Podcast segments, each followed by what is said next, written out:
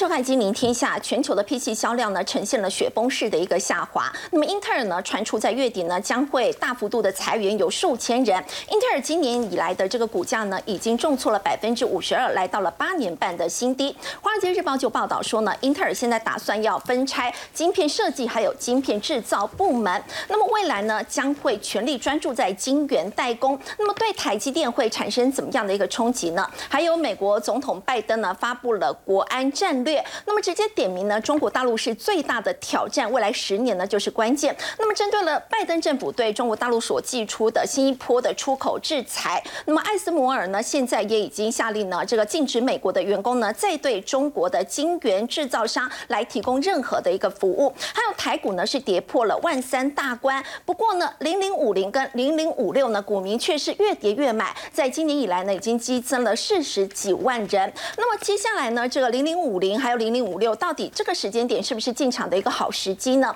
我们在今天节目现场为您邀请到资深分析师谢晨业，大家好；前国安会副秘书长杨永明，大家好；正大金融系教授殷乃平，大家好；以及中华大学讲座教授杜子成，各位好。好，陈燕，我们看到呢，英特尔呢，今年以来真的是惨兮兮哦，不只是呢这个财报很惨，现在还传出月底就要裁员数千人哦。现在为了要求生存，他们祭出了要分拆大决。好，我想今天金融市场的重头戏当然是在台积电的法说会。对。但是在这之前，我们先来看它强劲的对手，就是 Intel。因为 Intel 既然传出要裁员，这个裁员到底是什么原因呢？是不是整个营运的状况大幅度的走下坡？因为今年整体 PC 的一个销售已经大幅度的下滑哦，整体全球市场整个 PC 的销量是大幅度下滑，第三季下滑的情况是相当的严重，创了二十七年来跌幅最大。我们看到整个第三季大概跌了百分之二十左右，整个销售的状况其实是非常的辛苦。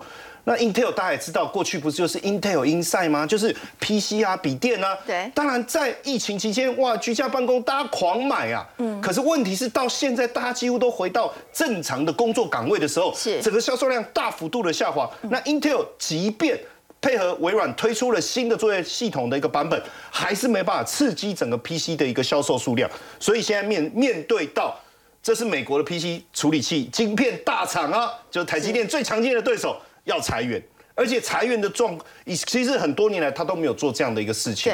所以这一波的一个裁员，大家为什么特别的重视？因为全球一万一千多个员工，他要裁掉数千人呢。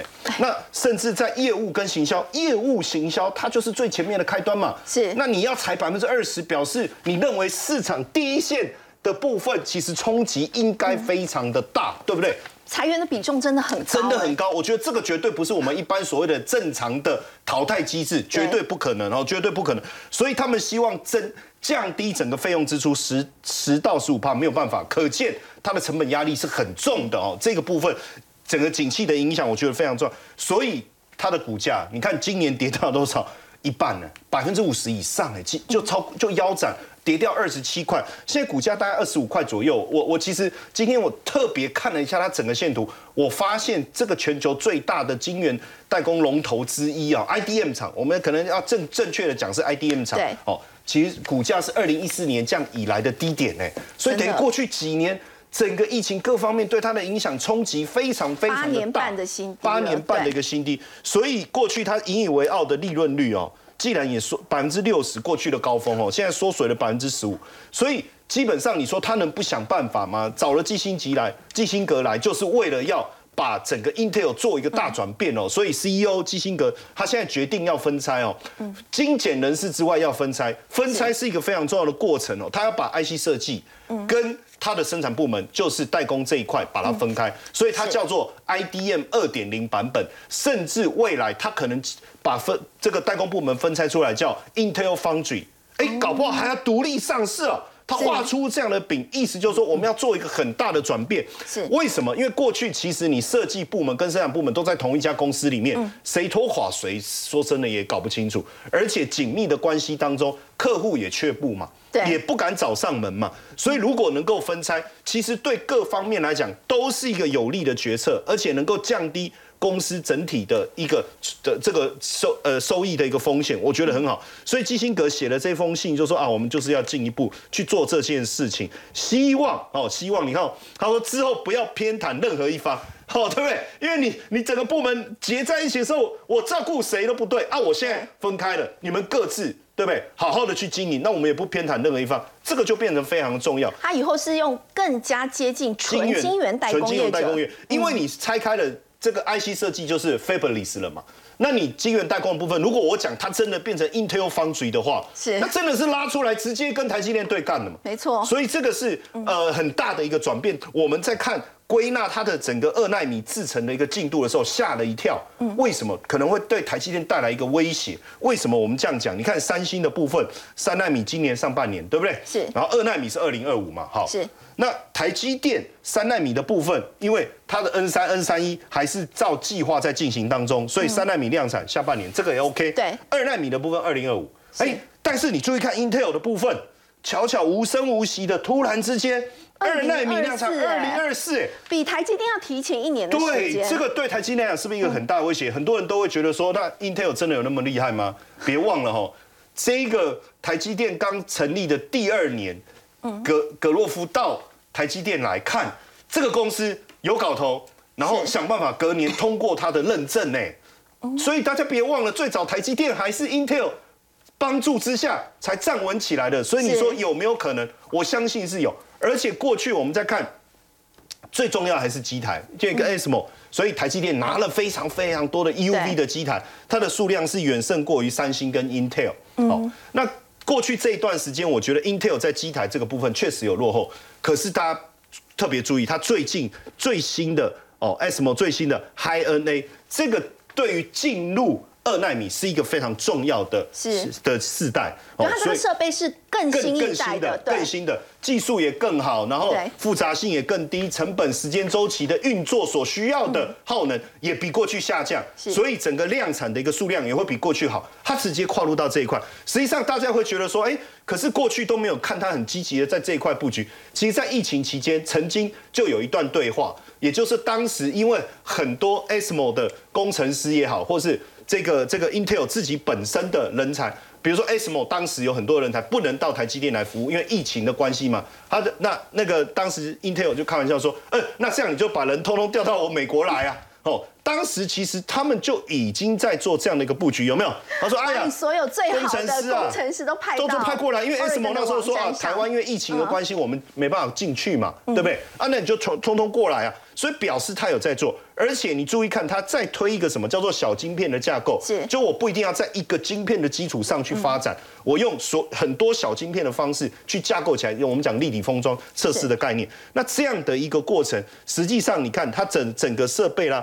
跟发展的一个技术，你说有没有机会追上这这个这个台积电？所以他自己也讲了，Intel 有没有可能变成一个伟大的晶圆代工厂？好，那当然这个也不是他自己说了算嘛，对不对？我们来看一下哦，比如说像陆行之他怎么讲？因为陆行之在半导体这个领域的追踪是非常的深入的哦，所以大部分大家也会去仔细的去听他的一个说法。他自己也讲哦，他特别讲到，他说 Intel 分割以后有什么好处？哎，你看分割以后，我设计部门。我可以给台积电啊，搞不好我就降低我的成本啊，对不对？我的晶片的效能可能更好啊，哎，但是也有可能其他的这个设计设计公司或是他们自己的设计部门也会找自己的代工啊，那这样是不是变成一个良性的发展？他说这是绝对是一个好处，非常好的好处。然后呢，再来分割后以后的这个代工，哎，就能够。更精实的去发展，能不有机会成为台积电最大的对手了？因为过去绑手绑脚嘛，我只是一个部门嘛，我怎么去跟人家竞争？那我现在已经是一个独立的公司的时候，那就不一样了嘛。而且我刚才就讲到嘛，你说我们自己 IC 设计的单丢出去给台积电，丢出去给联电，对不对？降低成本，哎，我也可以去抢台积电的 NVD 啊，我可以去抢 AMD 啊，你不要小看我们自己啊。对不对？我们 Intel 以前也是很厉害的，是，所以是不是也可以帮原抢到原来竞争的客户？哎，这个就不同了。你看，连陆行之他自己，刚才我们是讲 Intel 自己这样讲，对不对？是，陆行之他看也是这样，而且有机会达到三百五十亿美元的这个代工的部分，营收就会冲起来，可以占到多少？四分之一。哎，那这个进展的速度就很快，很快可能就干掉三星这些，直接直冲。第二把交椅哦，所以陆行之说，英特尔真的是要分割才有的救。目前来看，好像真的是这样。没错，那照道理，这个进程应该是持续快速的在进展当中，不然二纳米的制程不可能在二零二四年量产。对，好，那当然大家会觉得说，真的有这个本事吗？因为基辛格，呃，他到底，因为其实他就是 Intel 宝宝啦，他是最传统 Intel 一路上来的，所以过去大家在看。再看苹果，就是讲这个这个呃贾博斯嘛。其实现在看 Intel，我们可认为应该基辛格有机会带入另外一个世代，因为连张忠谋都对他赞不绝口哎。因为之前张这个基辛格二零一五年那时候来台湾去拜访基去拜访张忠谋的时候，是代表这家公司哦，叫 VNW 这一家公司哦。那坦白讲，我大家也搞不清楚他们在干嘛，对不对？对。可是呢，他就用短短的几分十五分钟哦，就把这家公司讲清楚了。那张忠谋就觉得说，这就是个人才嘛。那你这样的一个人才，这个家伙是个人才。对，加 this guy 啊，哈，当然我们翻译是这样，那他他他他这个不是贬义啦，哈，就是 this guy 这样子啊。所以如果是这样的话，那真的有可能由这个人才带领 Intel 进入下一个爆发的一个世代。嗯，台积电还是要稍微注意。好，刚陈燕带我们看到，其实英特尔呢，我们一直说，在今年以来呢，它股价呢是持续的往下重挫破底再破底。当然说英特尔已经面临到生死存亡之际，结果他们现在呢寄出来的这个绝招呢，竟然就是要分拆，包括他们的晶片设计跟晶片制造部门。就要请教这个杜老师，我们知道英特尔其实从他们创办到现在，一直都是采这个 IDM 的一个模式嘛。那么现在还要分拆了，以后专注在做晶圆代工，是不是真的就对台积电来说是一个非常大的一？危险呢？呃，其实把这个研发设计跟制造拆分这件事情哈，呃，并不是呃很新的事情。我们看台湾过去像宏基，呃，他就把这个制造的部分 O O O D M 的部分拆成伟创，对不对？是。然后华硕，他也把它拆成一个和硕，对。所以这个是一个非常正确的做法啊，就是说，因为这样子的话可以避免。我的这个制造部门呢，跟研发部门呢，中间有一些利益冲突的问题哈，账也比较好算啊。是，所以我想，呃，Intel 做这件事情呢，有一点晚了，不过还来得及了。那么对它的发展是有些帮助。刚才也提到，它目前呃还只是一个部门上面的分分拆，对不对？还没有到公司的分拆。到了公司的分拆的话，就会更呃更有利于 Intel 了啊。那 Intel 它这个。呃，刚刚讲说它的二纳米的技术，呃，有可能会在二四年出来嘛？哈，比台积电提前一年的时间。对，呃，呃，不一定一整年啦，就是反正不同年度就是。是。不过，可是它的良率会怎么样？我们还是要要稍微注意一下哈，因为台积电一向都是以良率呃这个这个出名的嘛哈。对，所以这个是一个很值得我们注意的问题。其实除了 Intel 以外，我们还要注意另外一个公司，最近又跑出来，就是 IBM。哦，对，IBM 大家觉得奇怪，IBM 为什么做半导体呢？其实这个是有有点误解了，因为 IBM 本来就是半导体里面的老前辈。他砸两百亿美元投资在纽约。对。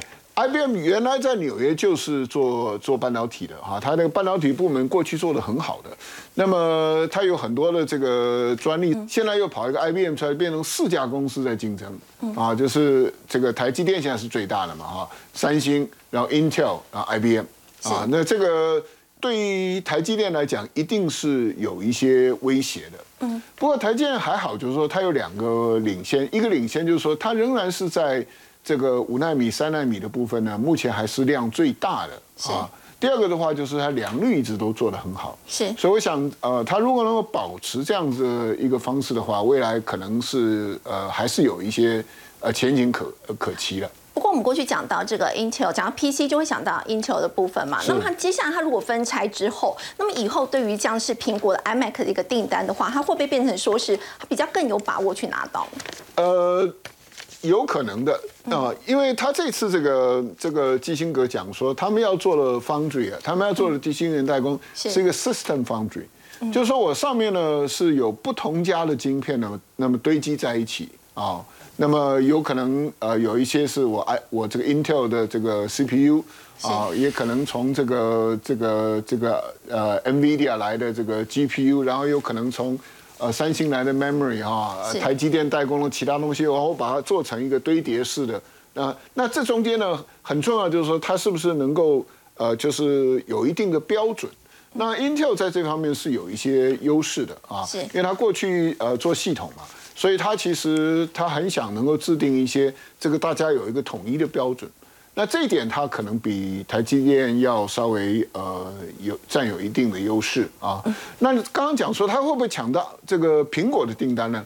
可能性是有的啊。是在苹果的手机的部分，可能它还是有很大的困难，因为苹果的手机永远都是用那个 state of the art，就是最先进的制程啊。是将来可能就是三纳米、二纳米。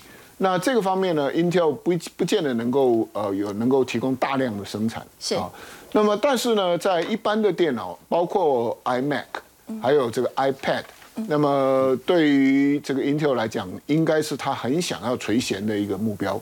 嗯好，刚刚我们提到的是在英特尔的一个部分，不过呢，它其实反映的呢，就是美国政府现在就是希望呢，这个科技业可以回到美国去生产、去制造。不过，美国总统拜登呢，他发布了最近的这个国安战略呢，就特别点名中国大陆。他说，中国大陆呢是最大的一个挑战，而且点名了关键就是未来的这十年的一个时间。要请教陈燕，我们昨天已经有聊到呢，这个最新的这个出口限制嘛，现在连这个核商艾斯摩尔呢，都已经要他们的这个美国的员工不可以再对这个中国的厂商来提供任何的服务了。对，这个应该就是基于这一份国家安全战略的这一份报告哈。对那这份报告是每一任的这个新政府接任的时候，一定会很快的时间推出来。所以照道理，拜登应该在今年年初的时候就把这一个四十八页的报告。年初的时候就要提出来国家安全战略，这是一个大的架构跟大的方向。是可是奇怪，一直都没有看到，一直到你看现在才公布。对那基本上十二号公布的这个最新的报告，这里面一个非常重要的重点在于针对两个国家，一个是中国，另外一个是什么？俄罗斯的部分。对俄罗斯来讲，他们的挑战是什么？他说，因为它基本上就是一个迫切的威胁啊，是几乎是近在眼前，你要想办法去解决这个问题。当然，先做一个比对来讲哦，他们认为在中国大陆的部分，经济啊、外交啦、政治、军事。其实有可能达成中国想要去掌控全球的这样的一个目标。没错我觉得这个是这份报告当中他们所谈到的一个，你看哦，很强烈的一个竞争者的概念。所以他更忌惮的是中国大陆。忌惮的是中国大陆，所以他基本上把它视为强劲的对手，而且他担心这个对手在各方面的发展也对达到对手自己所设定的目标。是哦，这个才是为什么这个报告延迟出来，而且我们看到最近美国的动作这么多、这么频繁，一个非常重要的因素了。当然，在这当中报告当中也有谈到。这个呃，对台湾的冲突等等哦，但是我觉得最重要的关键还是在美中科技战的一个部分，因为连 ASML，其实我看到这个讯息的时候，我就想，哎，ASML 不是荷兰的公司吗？对奇怪，要求美国员工提供拜登现在他住海边呐、就是管到 ASML 去吗？哦，实际上，当然这一封信当中，他就跟他的员工讲说，哎，You may have heard，你们大家应该都听说了，这不是听说啊，就是都已经知道的事情嘛，就是哎，美国的最新报告，所以。禁止哦，我觉得他写的非常的细哦，因为坦白讲，美国的报告里面，他其实有没有写到这么细？什么意思哦？他讲的美国员工，他直接定义的非常清楚，美国公民。可是我们一般认为应该就美国公民而已，对不对？对没有，他说绿卡也也也一样哦，还有包括住在美国的外国人哦，就是全部都包括在你，你简单讲啊拿绿卡还没有拿到公民的也包括在，也包括在里面，。所以它基本上是全面性的禁止这些人去提供技术啦、服务设备啦，就像我们讲的，连接电话都不行。那说接电话不行，那传赖可以吗？当然也不可以。所以各种方式的服务都不能提供。所以你看哦，这个办 ASML 是是指标哎，因为它是最大的这个设备厂哎，那你你的 EUV、DUV 的机台。供应给中国大陆，对不对？那现在循着它的这个状况来讲，那对中国大陆来讲，原本他想说，好，我拿不到 EUV 嘛，对不对？我还有 DUV 可以撑嘛，而且中芯也确实透过 DUV 的方式进进进入到七纳米，对不对？现在这样子不管了，你有没有拿到这个机台，或是现在买的、以前买的、什么时候买的，不管你是哪一个世代，他现在等于把员工通通撤走嘛，你就没有办法提供技术上面的一个资源，而是。机台不管是 DUV 也好，EUV 也好，它其实是相当复杂，它有很多技术性的东西，随时都要去支援的。所以在这个情况下，说真的，对整个中国的呃，我们讲要用到 ASML 的，就晶晶晶晶圆厂也好，记忆体各各种相关的，其实未来的一个进展可能会面临到非常非常大的一个冲突哦。所以它连成熟制成的部分都没有放过，在 DUV 的部分都不放过。没错哦，那而且现阶段我我们讲的其实已经是一个全面性的。为什么？我一直在讲技术的资源，大家可能不太理解啊。设备卖给他啊，反正他设备已经有了嘛，那没有技术资源会怎样？因为大家要知道，常驻的这些人员是不断的长期在服务的是什么？就是技术啊。是哦，所以等于美国的这些动作哦，不光只是我觉得刚开始说。遏制它军事方面的一个发展，现在甚至我们认为连整个科技技术的一个发展，包括在民用商呃民间商用的部分，可能都会有一个很长期的一个中断，因为毕竟这些专业知识这些员工才懂嘛，啊，全部都撤掉怎么办？所以你看哦，美国上个礼拜把这个长江存储列入未经核实的名单，其实现在列在什么名单都不重要了，为什么？因为人走茶凉啊，全部都跑掉以后。未来这些科技产业要怎么发展？我觉得现在也是中国非常头痛的部分。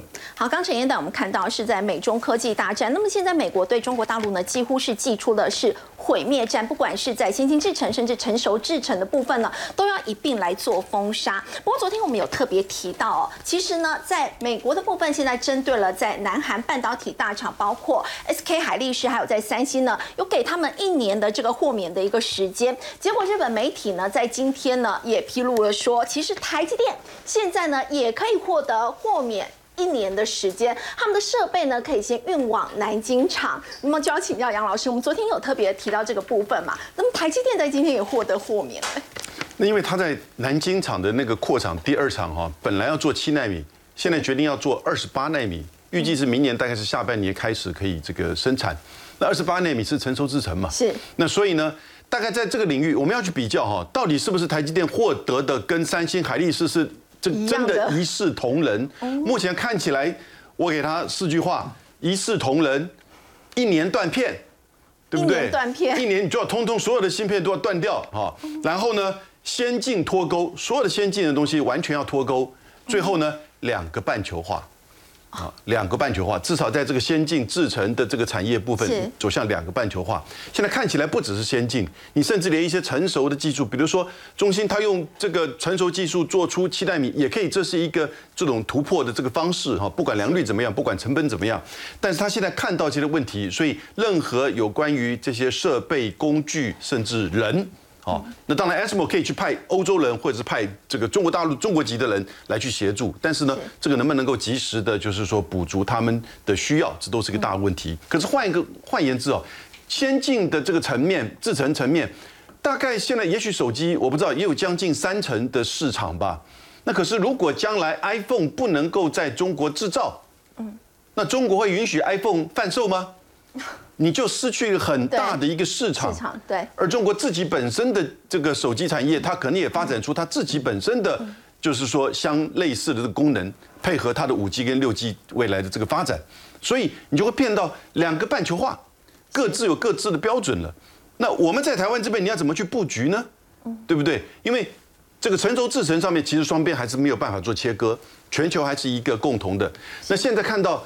欧洲这边的欧洲的，就是贸易的主要的负责官员哈，他前天的这个在演讲当中，他特别提到，他说，这个跟中国脱钩是不切实际的，必须要用务实而且不幼稚的方式跟中国继续的接触，成全球化是一个成功的故事，这是现在从欧洲的这个角度。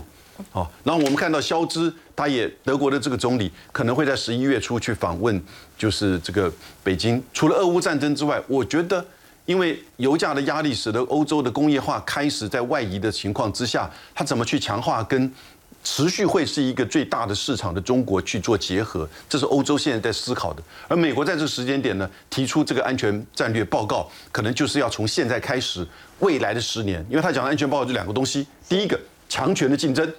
啊，强权竞争其实就是中国、俄罗斯。他说，美国要如何从跟中国的竞争当中胜出，是，然后呢，怎么去压制俄罗斯的战争跟侵略行为？所以你看，这两个完全不一样。是战争侵略行为，那是眼前的俄乌战争。整个跟中国竞争的胜出，这要十年。他说，从现在开始，以及其他跨国领域的一些议题。好，所以。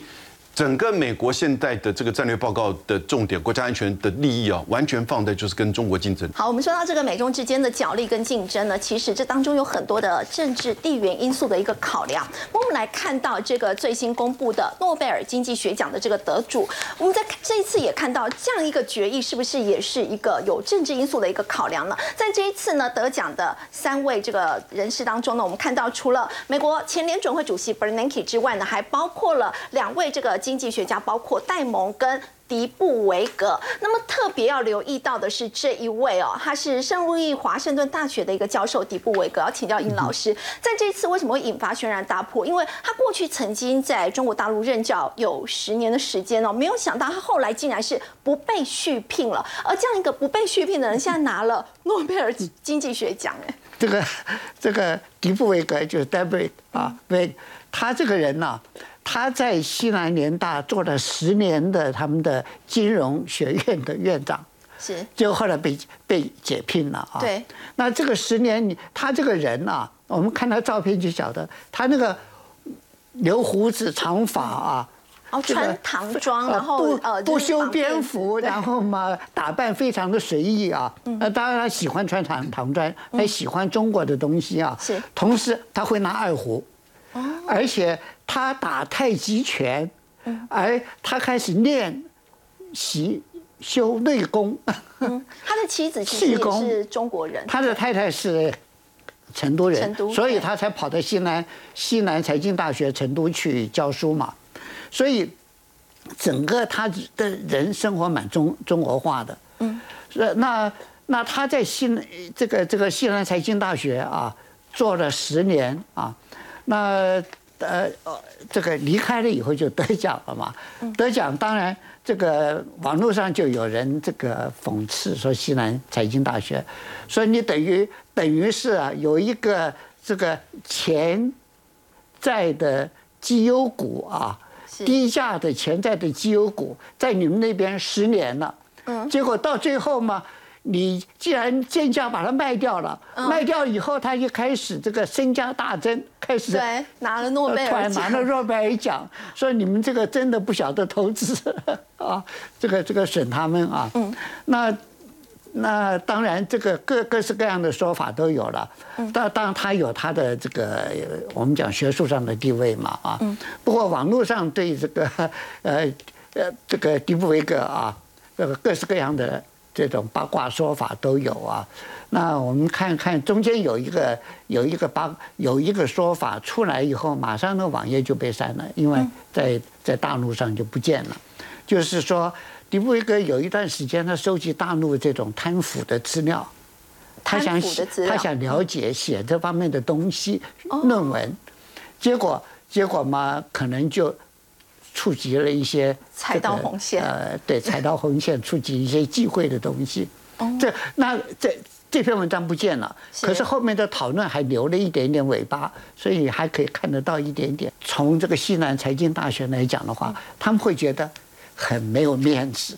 哦啊，怎么会那出变成不续聘的人？结果现在拿了诺贝尔经济学奖，怎么会变成这个样子啊？那他在网络上，他在那个呃微信上用的那个名字叫做大顽童，啊，所以你就晓得他这个人的个性啊是个什么样的个性？个性就是比较随意的，然后跟跟你哈拉哈拉的，嗯，所以也许就是因为他那个又是老外嘛，在那种环境里面啊。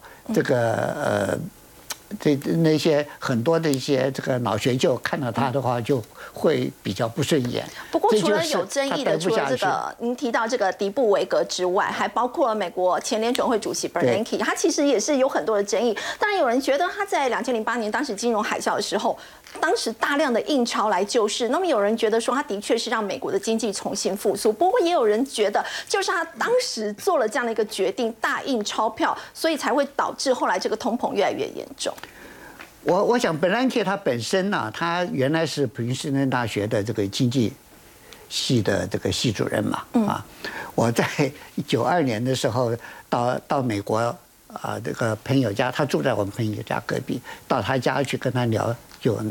这个聊天就是问过，因为他研究的是一九三零年代的美国经济大恐慌下面的金融危机嘛啊。是。那当时我们一九九零年的时候，我们台湾刚好出现了金融方面的这种大的变化。那个九零年那个股市的也是从历史新高大跌嘛啊，房地产业也出了问题，然后整个金融体金融体系在做大幅的这种开放调整，反正蛮乱的啊。我就在想，呃，能不能请他到台湾来啊？呃，了解一下状况，然后谈谈台湾的问题。结果他跟我讲，他说他那个时候接了一个中南美洲的通通膨的一个研究计划，呃，当时没办法脱身过来。不过不管怎么说啊，他在这方面的专业性是没有问题。也就是因为这方面有专业性，后来当了联总会的主席啊。那当了联总会主席，当刚好碰到美国的。次贷风暴嘛，是，所以说他去要，他就是专门找一个医生来治这个病的。嗯，所以我们晓得这个次贷风暴发生的时候啊，因为是美美国房地产市场崩溃，然后嘛，刺激房贷的这个证券化的这些债券啊，在市场上几乎。没有人要，也很多银行大家都买了这个债券。如果是个债券市场崩溃的话，这个所有的银行都会浮出来，包括欧美的银行都有，我们台湾的银行也是也有买这个债券，所以他就必须要去救这个解解决这个次贷危机，所以他那个时候就印钞票去买这个刺激房贷的债券。嗯，这个就是证券化的债券。是。那在这个之后，我们又看到另外一个就是。美国的那个政府债券，刚好我们晓得，如果大家还记得的话，有个财政悬崖嘛，是，就是到那个时候，他的那个预算不能通过，这个所有政府都不能花钱了，那你的那个债券怎么办？所以整个债券市场大跌，结果他没办法了，年准会又进场去买政府债券，这一买政府的债券的话，这就触犯了什么呢？中央银行的最大的忌讳。是，就是所有的中央银行不能够印钞票去给政府花。对，所有经济学教科书都会说，这个央行是央行有个独立性的。结果他就打破了这个，之后他就拼命的去维持这个市场，所以他他就开始钞票就又有有有另外一个这个这个用途啊，这个也被人家骂的半死的。嗯，当然更糟糕就是雷曼风暴。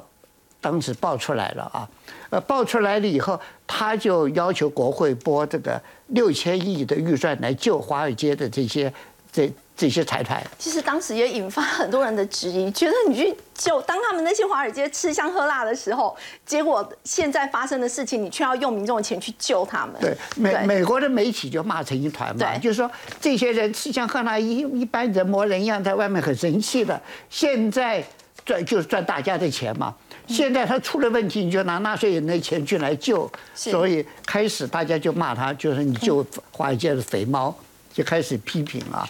不过在这种状况之下啊，他们这个他们这个联总会印的钞票啊，你也晓得，在二零零七年联总会的这个这个资产负债表只有九千亿美金的这个规模。是。到了二零二二年的三月，就今年三月，它有九兆多的这个这个资产负债表，就是它的印的钞票整个浮上来十倍多。这个钞票印了那么多以后，你怎么收啊？是，这就是造成我们现在看到的这个美国整个危机的一个背景的因素，因为你通货膨胀出现了，你联储会又印了那么多钞票，这些钞票又变成燃料在烧。嗯，但你联总会怎么样收拾残局？嗯，这个大家都在骂，这个跟他那个时候的这个印的钞票也有关系。所以，呃，一个是得了诺贝尔奖的经济学专家啊，专门要治这个病的医生。嗯，那现在变成什么呢？很多人批评的一个对象，让病情更加恶化，罪魁祸首。保典护健的一个，所以 是一个专家。好，不过我们稍后要回来关注的是，在今天大家都相当高度瞩目，就是台积电的这个法说会，到底释出什么样一个重点讯息呢？我们先休息一下，稍后回来。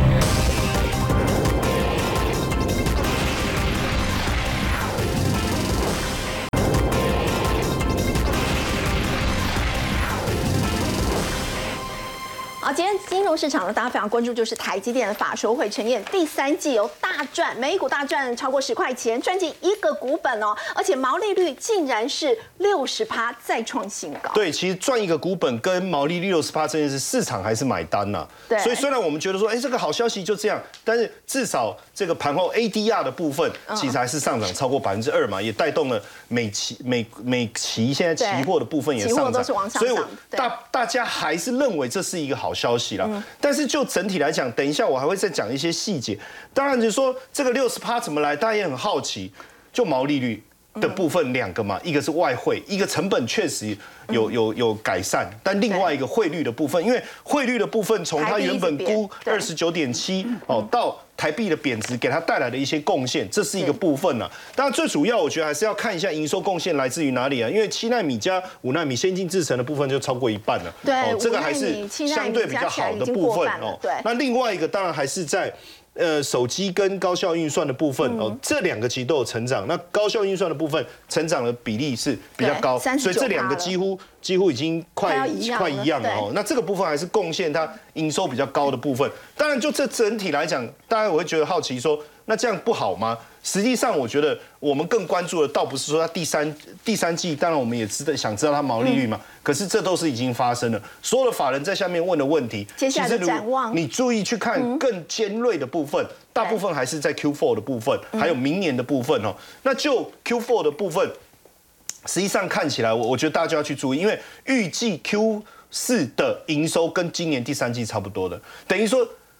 已经打破过去逐月不断在成长的这个趋势，那是不是变成说，哎，开始月的部分成长开始停滞了？这个是大家就要开始去思考。其中有一个，我们就特别注意，他有讲到哦，他说高雄厂的计划有调整哦，因为他说这一季七纳米、六纳米的产能率比往年差。嗯，那这个库存的修正，如果到明年上半年的话。这个部分受到冲击势必会更大嘛？对。那这个影响我们要特别注意。另外一个，其实大家更关注也是能不能带领整个半导体产业发展一个非常重要的关键，还是在资本支出。哦。那之前杜老师其实已经有很明确跟大家讲，就是会下修。那下修的幅度也跟杜老师预测的差不多。你看到四百亿美金下修到三百六十亿美金。当然，这个部分我觉得最主要就是我们一直在讲，你不可能别人都下修，你还可以撑住。对，如果他能撑住，我们真的很高兴。说说说真的，但是确实我们还是看到事实，就是真的资本支出下修，而这个下修的历程。可能到明年都还会维持，要到后年才有一些转变。那这个部分其实真的是大家非常关注，所以我们要特别注意哦。那这个效递延到二零二三年未来的资本支出可能递延，那这个都是我们要去关注的重点了。好，刚陈一带我们看到呢，接下来这个台积电面临的可能就是库存要开始修正了，也就是说接下来其实它还是有一些杂音是让大家比较担心的。不过就要请教艳丽姐了，其实我们知道在近期以来，国内半导体股呢都是出现有重衰这样的一个情况，但是 ETF 哦，投资人。却是勇敢的加码，人数突破二十五万人，那这个时候真的适合缔结吗？对，因为呢，其实呢，呃，大家会觉得说台湾有这么多的护国神山群们，所以呢，对于这个半导体的 ETF，其实这两个礼拜买的人数确实是比较踊跃大增的一个情况。那我简单来说，其实呢，台湾现在有六档半导体的 ETF，如果大家仔细去看的话，会非发现非常有意思的情况是，呃，电视墙、电视手板这边。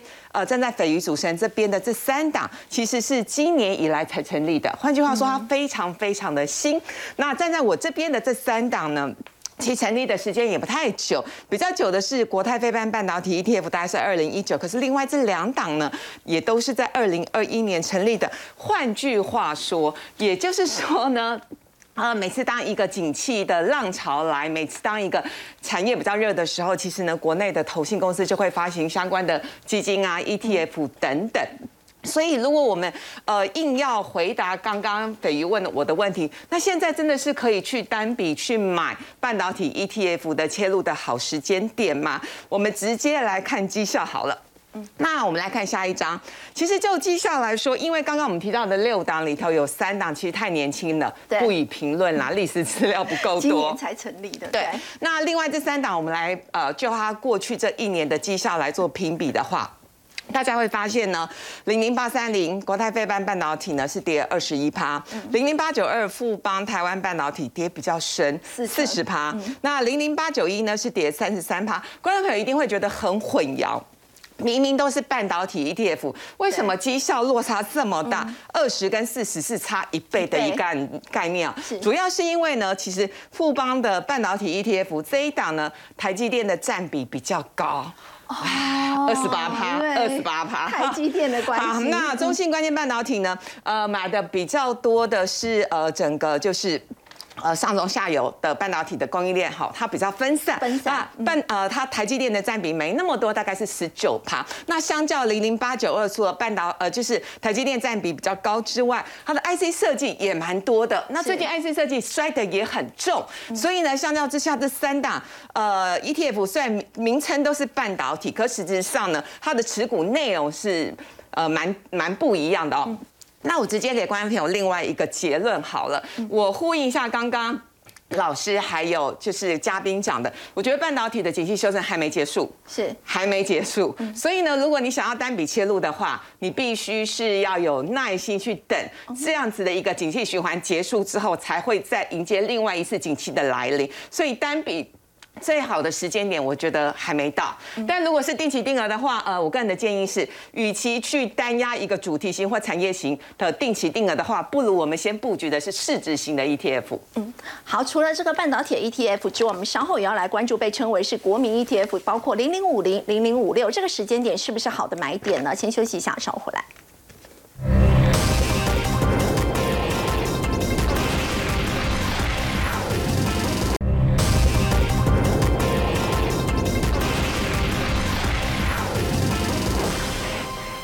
我们这个阶段呢，要再请教艳丽姐哦。我们刚之前说这个台积电，很多人都是越跌越买，其实零零五零、零零五六好像也是这样的一个情况。对，其实我们上个阶段谈的是主题型、产业型的 ETF，那我会建议，如果你没有市值型的 ETF 的话，先不要去布局一些。外围的这些相关的 ETF，我们还是以市值型的 ETF 为主。为什么？因为市值型的 ETF，即使遇到股灾、全球系统性风险暴跌之后，只要大家对台台湾的产业有信心，只要台大家对台湾的这些相关的公司都未来的发展前景都有信心的话，我觉得零零五零还是会回来哦。只是呢，我们看一下相关的历史的走势好了。其实这一波零零五零最高是一百五十二。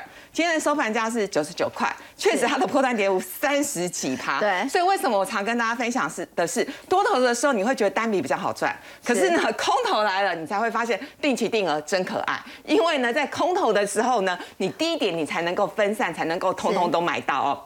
好，那呼应一下刚刚我前面讲的，我觉得台股因为我们五年线已经破了，现在大家在讨论的是十年线能不能够守得住。对。十年线是一万一嘛？那目前看起来十年线应该是有比较强而有力的一个支撑呐。那换句话说呢？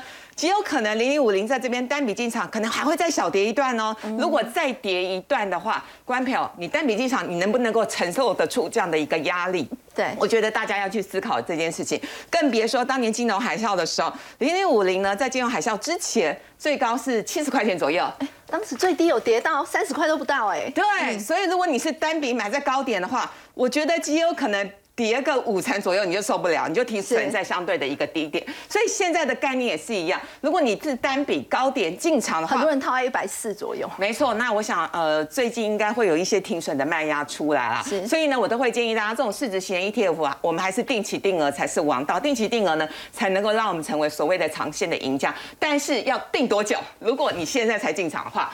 大胆预言，至少要两年半到三年以上哈，因为这一波的空头，我觉得极有可能到明年上半年才会结束。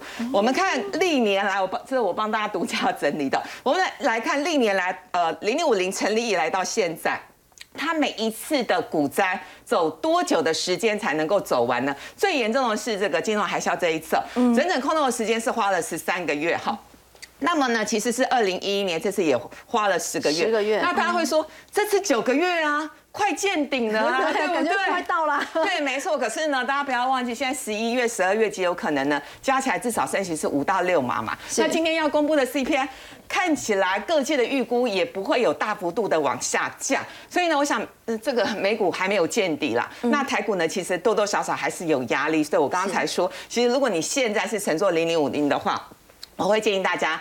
要有耐心，那可能呢至少要等个两年半到三年以上，才会有比较好的一个利润跟收获。好，那这个是零零五零的部分。那接下来我们可以看的是零零五六，零零五六，因为最近讨论度很高啊，要配息嘛？对，殖利率八趴，配两块一很多哎，配两块一是史上新高，对，而且八点多趴，我觉得真的是很吸引大家，而且这一波的修正的幅度，其实从三十六块修正到今天收盘价二十五块多，那其实也修正了二十八趴。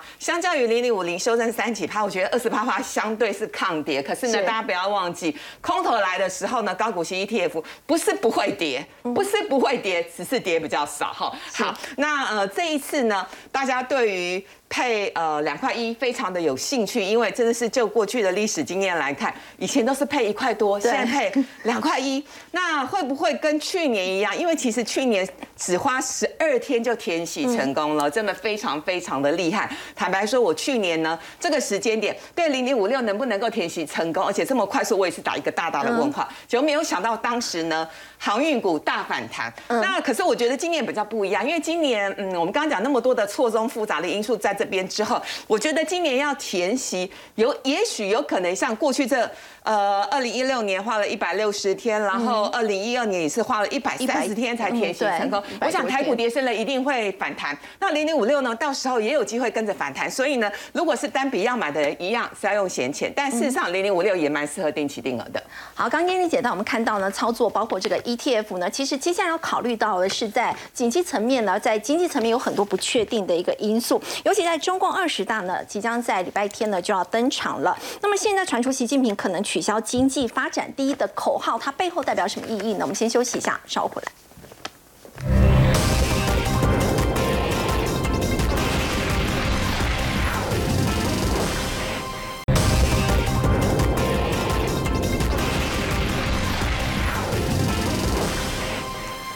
好，中共的二十大呢，在十六号礼拜天呢就要登场了。现在有分析师说呢，中央总书记习近平可能会取消“经济发展第一”的口号。然后请教杨老师，这显示北京会更加容忍经济成长的放缓，它背后代表了什么意思？大概从江泽民上来之后啊，每一次的这样一个大会，他们都会说经济发展是最最最优先、最重要的。哈，自从邓小平改革开放到现在为止都是如此。那在大陆有个段子啊，很有名，他说。二零一九年的时候，觉得可能二零一九年是这个到现在为止最糟糕的一年，那但可能是未来十年最好的一年，啊，也就是你看看过去胡锦涛啊，其实平均起来都是十趴的经济成长，是而。习近平上来，二零一三上来之后呢，其实有一点每况愈下。那最糟糕当然是疫情的时候，二零二零大概百分之二点三。那隔一年是去年，他又回到八。那今年他想要五点五，怎么可能？那现在说他保四都不容易。因此他现在提出了一个叫做“繁荣”啊，叫做统筹发展与繁与安全。那什么意思呢？也就是经济发展跟这个。社会政治安全是要平衡的，当然这么大的一个经济体，你要它持续能够这种双位数的经济成长是不可能的，这可以理解。那有疫情，又有这个中美的贸易战、科技战，对不对？现在又整个在做这个科技的这个脱钩切割，所以对他来讲是一个发展的很大的这个瓶颈。那可是另外一方面，他也提出一个叫做共同富裕啊。这种中国式的这种现代化跟发展，不走美国那种服务业啊、那金融业，而走德国式的工业化的这种发展，那这就是可能他道路的选择。但是共同富裕也面临到，就是它也当然凸显出是一个社会主义国家了啊。所以一方面如何维持它的这个发展跟它的安全啊，社会安全跟政治安全，总不要不要忘记政治安全这个因素。那政治安全。